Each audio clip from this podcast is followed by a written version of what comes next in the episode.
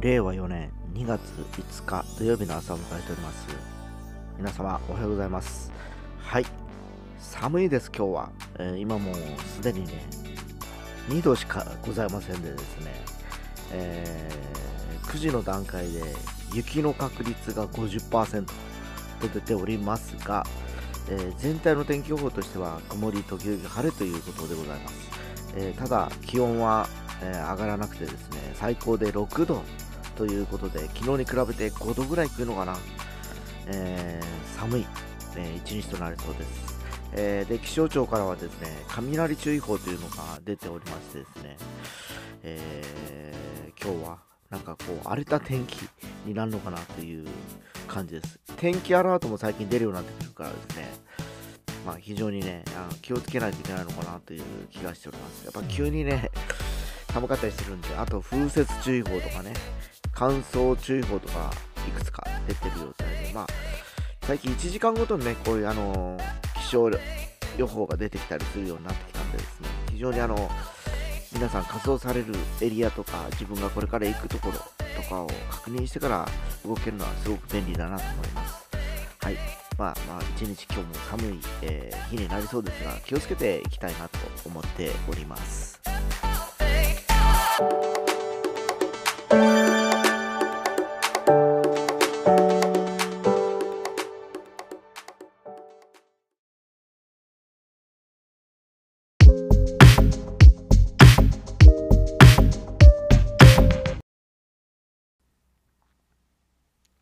えー、いよいよ冬のオリンピック、えー、北京オリンピックが始まりました。2月の4日から、だから昨日からかな、えー、華やかなね、今ね、え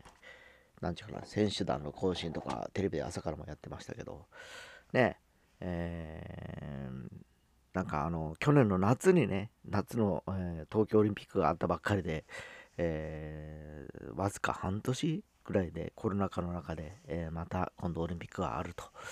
いうことで、えー、日本はその後ですね、えー、皆さんもご存知通りガーッと増えたじゃないですか。去年の秋ぐらいね9月とかね。でその後収束に向かっていったんですけど結局その9月のタイミングで増えた時に、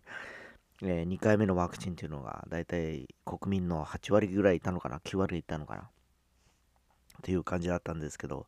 えー、くしくも昨日は母親の3回目の、えー、ワクチン接種ということで連れて行ってまいりました。で、どうやら1月のね、えー、予約受付分まではファイザー製で対応って形らしいんですけど、えー、来月ってか、今月または父親もですね、3回目っていう形で打つ予定なんですけどね、えー、今月予約した、えー、まあ、あの人は、えモデルナに変わるという感じで、えまあ、あのその父親がファイザー、ファイザーときて今度モデルナっていう風になるんでですね、本人は別に何でもいいという風に言っておりますが、えー、まあ、その副反応がどうなのかなっていう風に個人的には気になったりしております。まあ、えー、変な話、まあ、モニタリングみたいなもんですよね。えー、まあ、うちの家族は全員今までファイザー、ファイザーって来てることもあってですね、えー、父親が、まあ、1の、えー、胃の一番にですね、えー、ファイザー、ファイザー、モデルナっていう風にチェンジするんですけど、次は多分、えー、我々夫婦がモデルナを打つことになるんだろうと思うんですね。で、モデルナを打った人たちやっぱり副反応がひどかったんですよ。みんな周りを見ててですね。で、それに比べてファイザーは、えー、まあ我が家は全然のプロブレムということで、まあ、ちょこっと熱が出たりとか、気分悪いとかいう感じ、体調悪いっていうのもあったんですけど、まあ、そんな引きずらない、意識にないぐらいの、えー、感じだったりします。まあ、おそらく僕らが今度、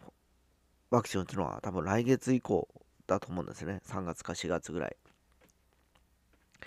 だからその頃には今、ね、えー、毎日すごい数で伸びてるコロナウイルスのね、患者数がどれぐらい収束してるのかなっていうのが気になるところではあるんですけど、まあ、いずれにしても、えー、もう、前回に比べて収束するタイミングが早くないとね、えちょっと困っちゃいますし、まあ、いくらなんでももう3回目を打つってことになってくると、えー、感染者、まあ、重篤者も減ってくるでしょうしね、えー、その辺がね、えー、ちょっと期待したいところではございます。で、その北京オリンピックに話を戻しますとですね、えやはりあの寒い、えー、冬のオリンピックということと、また選手村含めてかなりいろんな人の、えー、行き来が出てくる中で、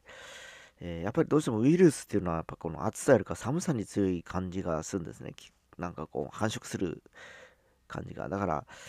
変な話、東京オリンピックよりももしかしたらこの北京五輪の後ですね、えー、まあ来月3月4月のそのアジア圏、まあ中国を中心としたどれぐらいこう患者数が増えていくのかなっていうのが非常にも気になって仕方ないなという感じがしております。まあ本当選手たちには何も、えー、悪気はなくてですね、責任もられないんですけど、やっぱりこう、IOC といいますか、去年の東京五輪もそうだし、えー、今回の北京五輪もそうだけど、まあ、あの、オリンピックありきでこう、いろいろと経済とか国を回してきてる背景が、今回如実にちょっとね、えー、明るみになった感じがしたんでですね、東京の時にですね。えー、まあ、そこまでして、まあ、結局人の命よりかイベントかよというふうに思ったりしてしまったりするんでですね、本当あの選手の方々で、えー、重篤な、えー、方が出ないことを祈りたいなと思っております。まあ、あのー、ね、今日からね、本格的に、競技は始まっていくと思うんですけど、またね、去年の夏みたいに、えー、逐一いろいろと気になる競技は、えここで話したいなと思っている次第でございます。